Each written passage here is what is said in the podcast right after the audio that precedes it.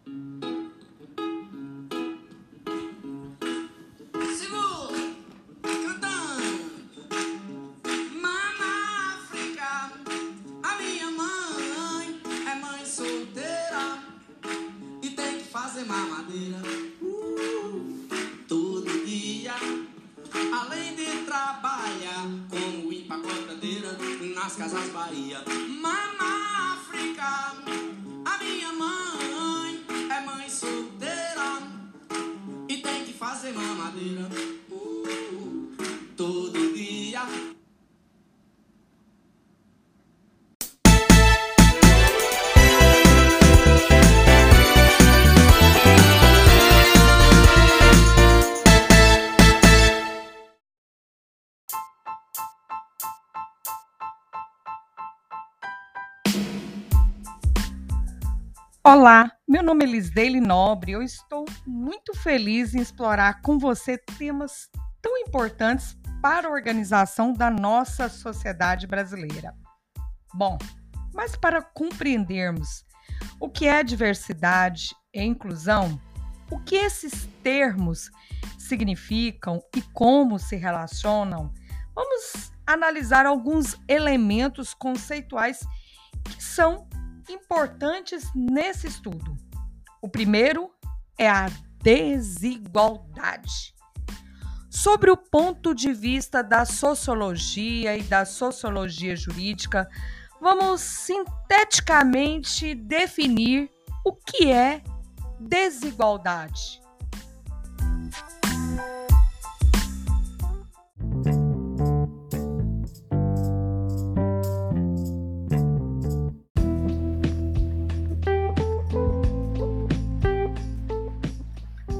Desigualdade ela sempre existiu na sociedade brasileira.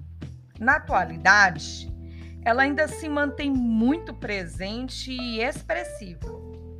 Além disso, a desigualdade é multidimensional, é transversal, é durável. Como se sabe, a desigualdade ela se manifesta de diversas formas. E uma delas é no acesso aos direitos. Nos últimos anos, muito já se evoluiu em termos de garantias asseguradas constitucionalmente. No entanto, considera-se ainda muito baixa a aplicabilidade de direitos. Por isso, legislações complementares são criadas, foram criadas a fim de preencher a lacuna entre o que está no papel e o que acontece na prática. Nesse episódio e seguintes, vamos estudar a desigualdade vivenciada no Brasil e o acesso aos direitos. Também vamos falar de conquista de direitos realizada por diferentes grupos populacionais e as conquistas e retrocessos no acesso aos direitos relacionados à etnia, gênero e orientação sexual.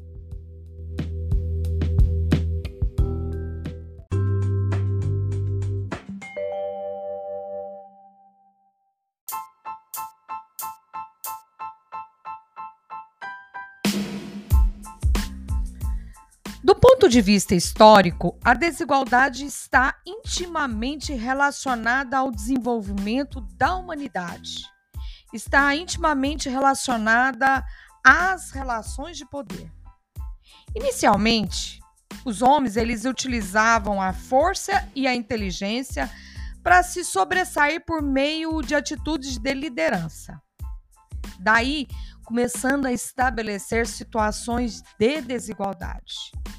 Com o passar do tempo e a evolução da, da humanidade, as relações também foram sofrendo alterações.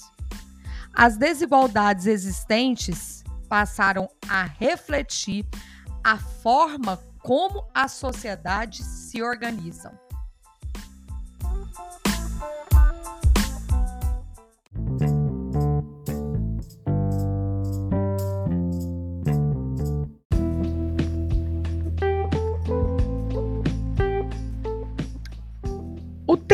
Desigualdade ele ganhou mais complexidade com o advento do capitalismo e a consolidação da industrialização. Você deve notar que até então a desigualdade presente nas sociedades pautava-se basicamente nas relações entre os que detinham poder e aqueles que estavam em uma relação de uma condição de subalternidade. Com a industrialização no século XVIII, alteraram essas relações, pois ampliam-se o comércio a nível mundial. Assim, se define uma condição bastante solidificada no mercado de trabalho, que é a relação entre patrão e empregado.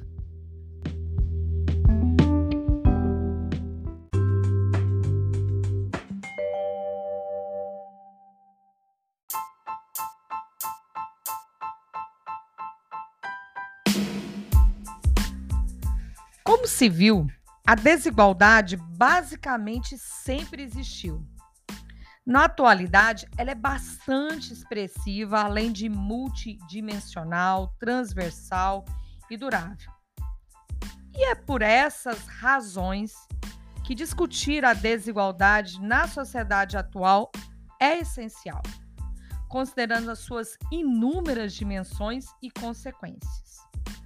Sabemos que a desigualdade não é um fato natural, mas sim uma construção social. Ela depende de circunstâncias e é, em grande parte, o resultado das escolhas políticas feitas ao longo da história de cada sociedade. Mas também sabemos que todas as sociedades experimentam desigualdades e que essas se apresentam de diversas formas, como prestígio, poder, renda, entre outras. E suas origens são também variadas quanto às suas manifestações. O desafio não é apenas descrever os fatores e componentes das desigualdades sociais, mas também explicar explicar a sua permanência, em alguns casos, explicar o seu aprofundamento, apesar dos valores igualitários modernos. Diante desse cenário, eu já te convido para o próximo episódio continuarmos falando como a desigualdade é resistente no Brasil e como a igualdade está prevista na Constituição Federal do nosso país.